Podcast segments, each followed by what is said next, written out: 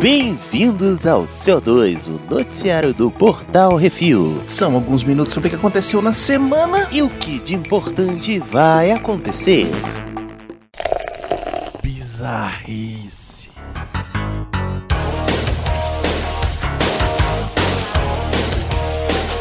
Do mini serviço. Addis, Addis Abeba Etiópia. Semana passada, dois colegas do trabalho cochilaram no serviço e acabaram atrasando em 20 minutos um voo da Ethiopian Airlines. Hum. Os dois colegas eram apenas, apenas, solamente o piloto e o copiloto da aeronave.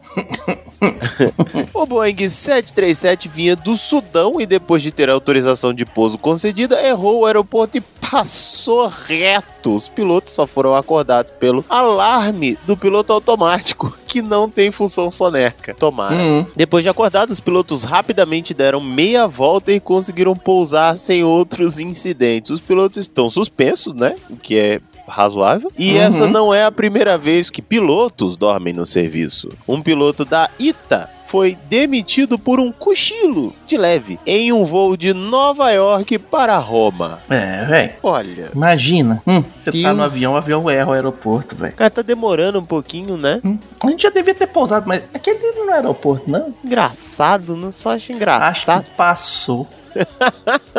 Eu fico imaginando qual a música do piloto automático, o alarme do piloto automático para acordar eles, né? É, deve ser um negócio tipo assim: vai morrer todo mundo, pá, pá, pá, pá. Ele da estrela da morte que vai explodir, velho. Porra, pior, hein? Hum.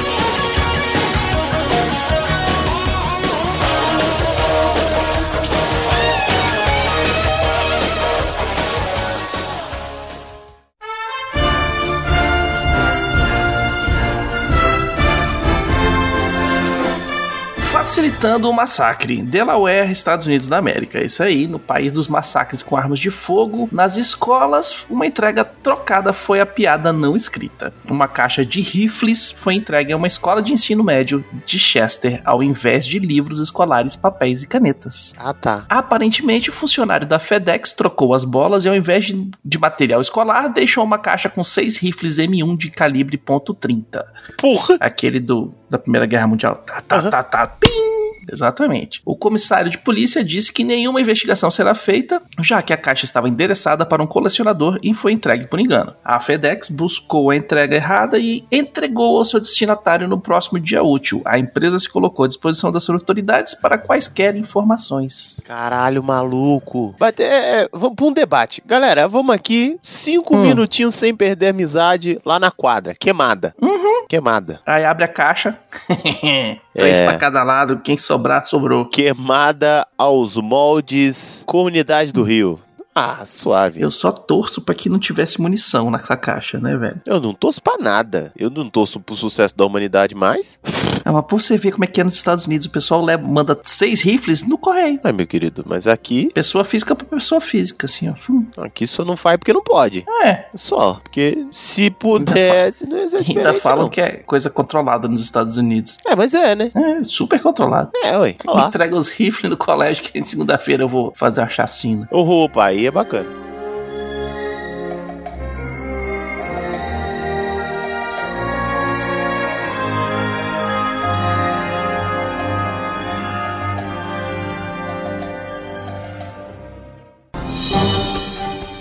Atenção ouvintes para o top 5 de bilheteria nacional e internacional.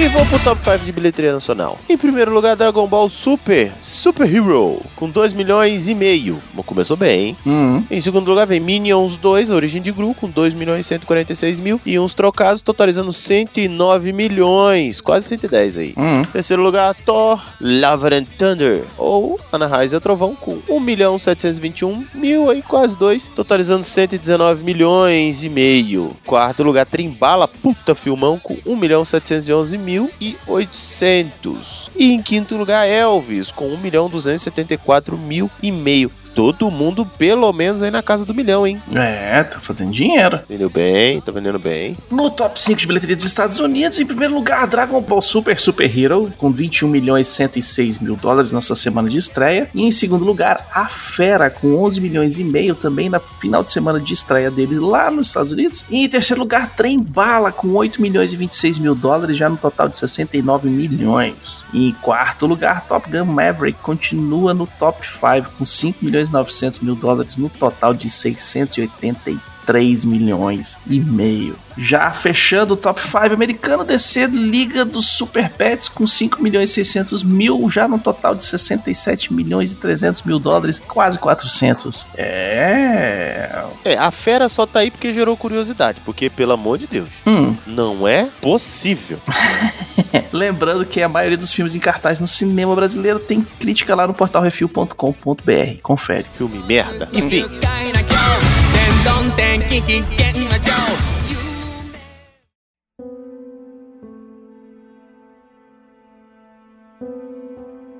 Vamos lá, top 3 Netflix séries. E em primeiro lugar, mexicano, olha, México. Na busca de pistas sobre a morte do irmão, ele se mete em altas confusões. Fogo ardente. Ui, ui, ui. Tem cabaré Uhum. essa noite. Em segundo lugar, depois de um século aprisionado, ele se mete em altas aventuras na busca de seus itens roubados, fazendo biquinho e cara de foto sexy. Sandman. Esse gótico trevoso de biquinho de, de foto. Ah, meu Deus. E em terceiro lugar, né? Um coreano aí, porque tem que ter, né? né acontecer. Essa jovem brilhante se mete em altos desafios em seu novo trabalho. Uma advogada extraordinária. No top 3 de Netflix de filmes, em primeiro lugar, um filme polonês. Eu achei que a mulher tinha morrido no primeiro filme. 365 dias finais. Porra. Em segundo lugar, essa garota faz um teste de gravidez e imagina todas as possibilidades enquanto espera o resultado, como seria ser. E em terceiro lugar, o Matt Damon se mete em altas confusões na muralha da China. É a Grande Muralha. Esse filme é muito fumado.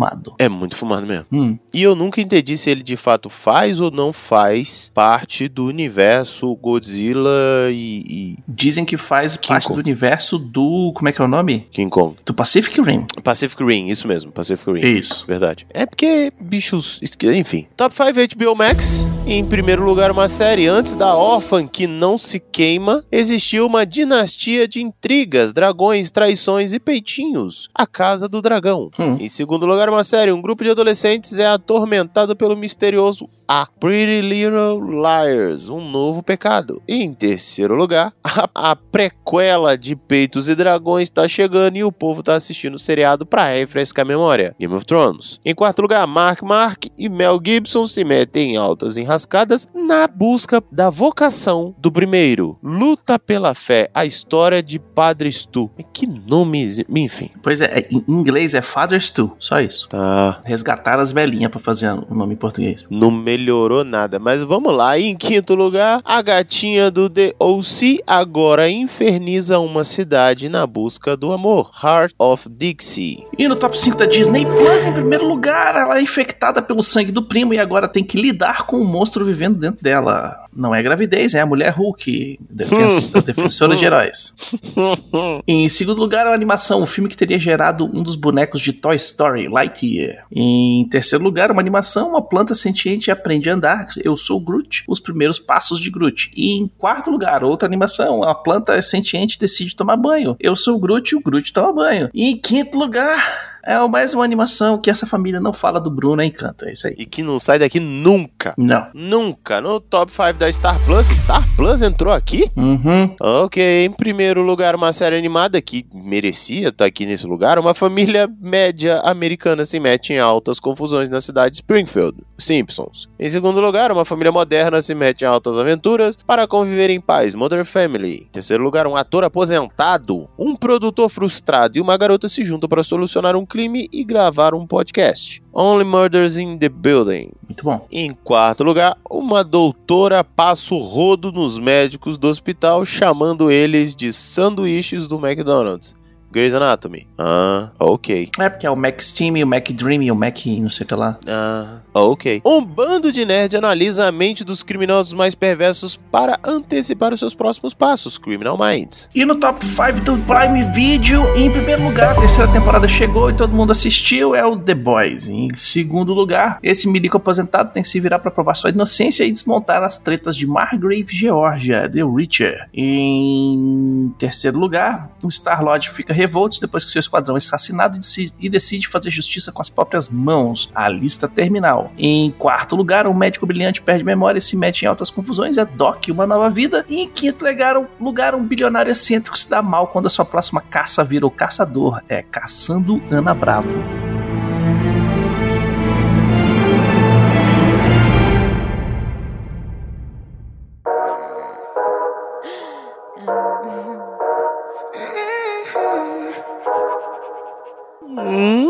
Vamos para rapidinho, Baconzitos. Uhum. Diretor de O Batman, Matt Reeves, assina contrato plurianual com a Warner Bros. Uhum. Fez trabalho direito. O próximo filme de Halloween, Halloween Ends, tá- será lançado no cinema e no streaming ao mesmo tempo. Peraí, como? Que nem a de Viúva Negra. Você assiste no cinema ou você assiste em casa. Mas, gente, sacanagem com o cinema, hein? Uhum. ET, o extraterrestre, será lançado em 4K para o seu aniversário de 40 anos. Oh, tá ficando velho. Digno. Enrugado já tava. O primeiro filme que assisti no cinema, viu? Olha. Aubrey Plaza se une a Adam Driver em Megalópolis, o próximo filme de Francis Ford Coppola. Olha o elenco crescendo aí. Primeiro episódio de A Casa do Dragão é a estreia mais vista de HBO e HBO Max. A estreia bateu euforia em mais de 60%. Porra! Porra, exatamente. Glass Onion, a Knives Out Mystery, ganha 23 de dezembro de 2022 como data de estreia na Netflix. Ó, a sequência do Knives Out tá chegando. É isso aí. A 20th Century Fox, ah, quer dizer, a 20th Century ameaça o mundo com mais filmes de O Planeta dos Macacos. Meu Deus, Uhum. meu Deus. Avatar será relançado no cinema para fazer mais dinheiro ainda antes do, do segundo. Justo, saudosistas. Hum, Disney Plus está planejando série live action de King Kong. pode ser bom,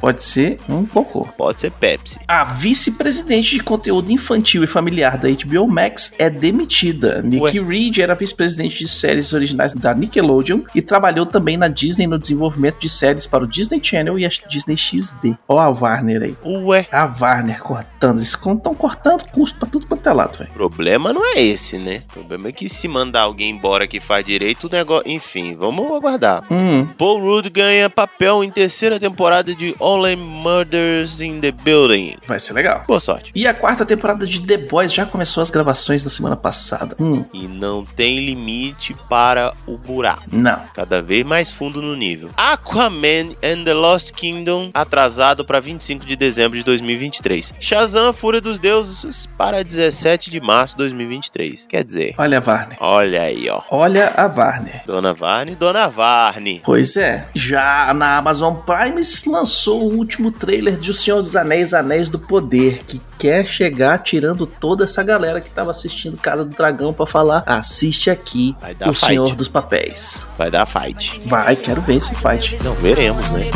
Inveja falando, passando mal. Quando nós abano o rabo, eles lascam.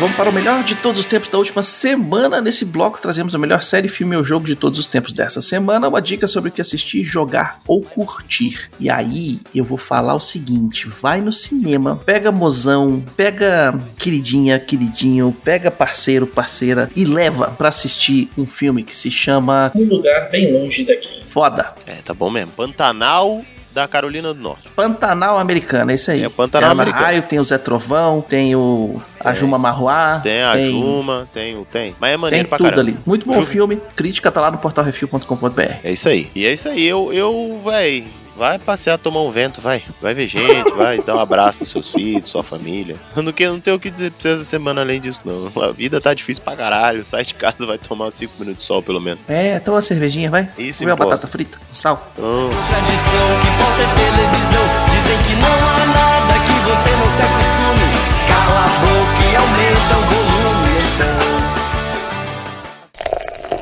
E-mails.